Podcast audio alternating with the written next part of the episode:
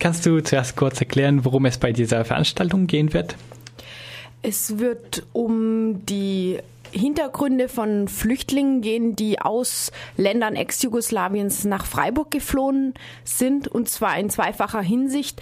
Einerseits über ihre Situation in ihren Herkunftsländern, warum sie gehen mussten, das ist die Hauptfrage, und andererseits auch darum, wie sie jetzt in Freiburg leben, ähm, was ihnen hier gefällt, warum sie hier bleiben wollen, aber vielleicht auch, was hier noch zu wünschen übrig bleibt, welche Probleme sie auch hier in Deutschland noch haben. Diese Veranstaltung findet in einem längerfristigen Projekt statt. Kannst du etwas dazu ähm, sagen? Ja, wir haben vom Freiburger Forum ähm, uns schon jetzt seit 2011 verstärkt eben der Frage gewidmet, wie es Flüchtlingen aus Ex-Jugoslawien in Freiburg geht. Das sind in der Regel Angehörige der Roma-Minderheiten. Aus dem ganz einfachen Grund, weil die einen Großteil der Flüchtlinge in Freiburg ausmachen, erstens. Und zweitens, in der vertragten Situation sind eigentlich keine Chance auf Asyl zu haben und deswegen eigentlich permanent, also ein Großteil von ihnen permanent mit einem prekären Aufenthaltsstatus zu kämpfen hat. Das so als ähm, ganz längerfristige Voraussetzung. Dieses Jahr haben wir jetzt ein Projekt gestartet, was auch von der Stadt Freiburg unterstützt wird, ähm, wo es uns darum geht, die Situation zu reflektieren, dass die Aktiven im Freiburger Forum bisher vor allem ähm, Menschen mit deutschem Pass waren, die sich dann für Flüchtlinge eingesetzt haben.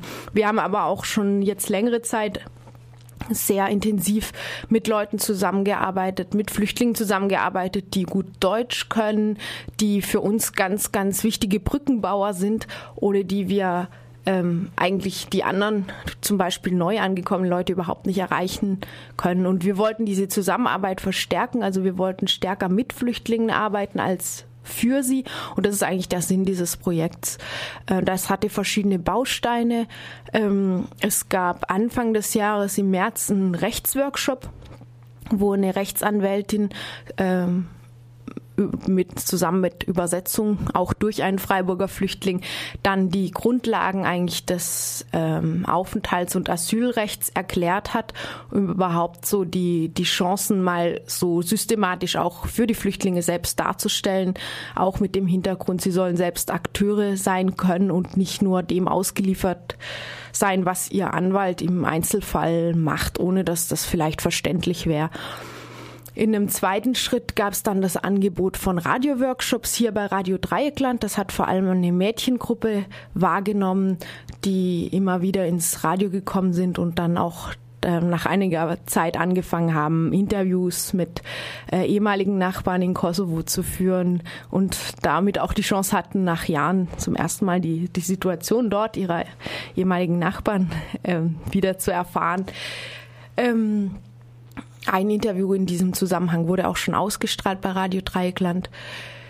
Ähm, und das, diese Veranstaltung ist jetzt der dritte Teil. Es gab im Vorfeld schon vor zwei Wochen ein äh, Infostand in der Innenstadt.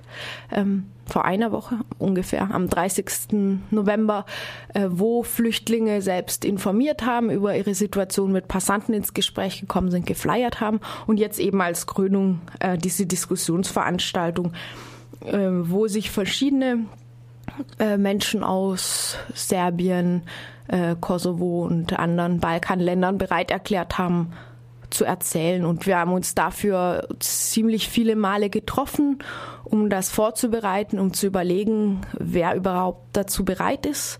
Weil durch diesen prekären Status gibt es natürlich immer auch Bedenken, ob das einen auch schaden kann, wenn man so in die Öffentlichkeit tritt. Und ähm, das war eigentlich ein ganz wichtiges Ergebnis, dass manche Leute dann doch schon den Mut gefasst haben zu sagen, ich mache das trotzdem. Und wieso ist es gerade jetzt eine politisch aktuelle Veranstaltung?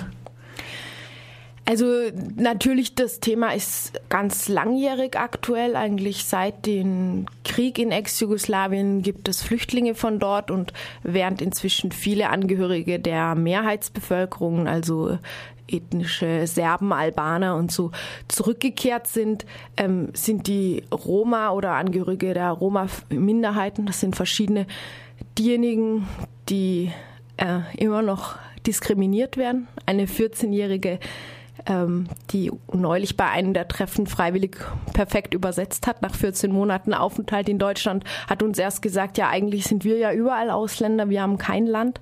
Also es ist ähm, bleibend aktuell. Äh, Im Moment ähm, ist es besonders aktuell, weil die große Koalition sich überlegt, Serbien, Mazedonien und Bosnien-Herzegowina zu sicheren Herkunftsländern zu erklären und äh, das zu verstärken, was sie ohnehin schon tat, nämlich Asylanträge von Menschen aus diesen Ländern eigentlich pauschal abzulehnen.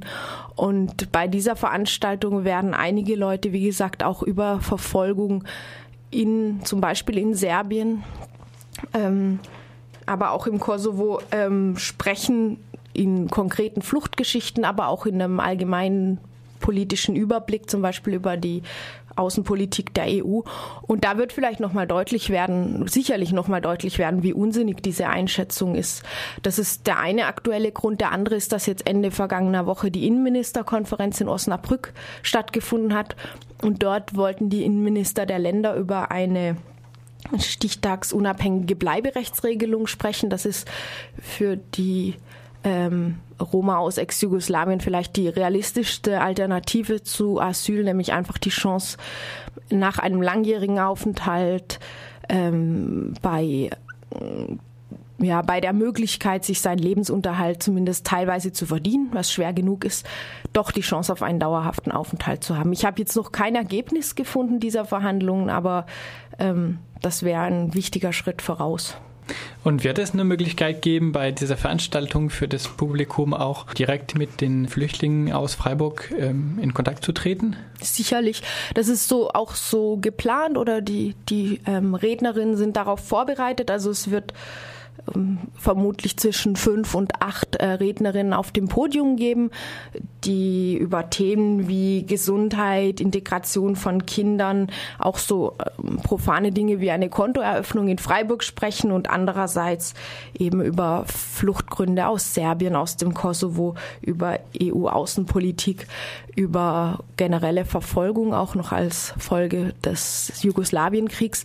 Und im Anschluss an, sie werden jeweils ihre ihre Perspektive vortragen und im Anschluss daran wird es auch die Möglichkeit einer Diskussion zwischen Publikum und Podium geben und vielleicht auch zwischen Publikum und Publikum, denn sehr viel mehr Flüchtlinge als vorne sitzen werden, werden sich auch im Publikum dann an der anschließenden Diskussion ähm, beteiligen, die eben für alle offen ist. Und ich denke, das wird auch nochmal ein sehr spannender, dann spontanerer Teil.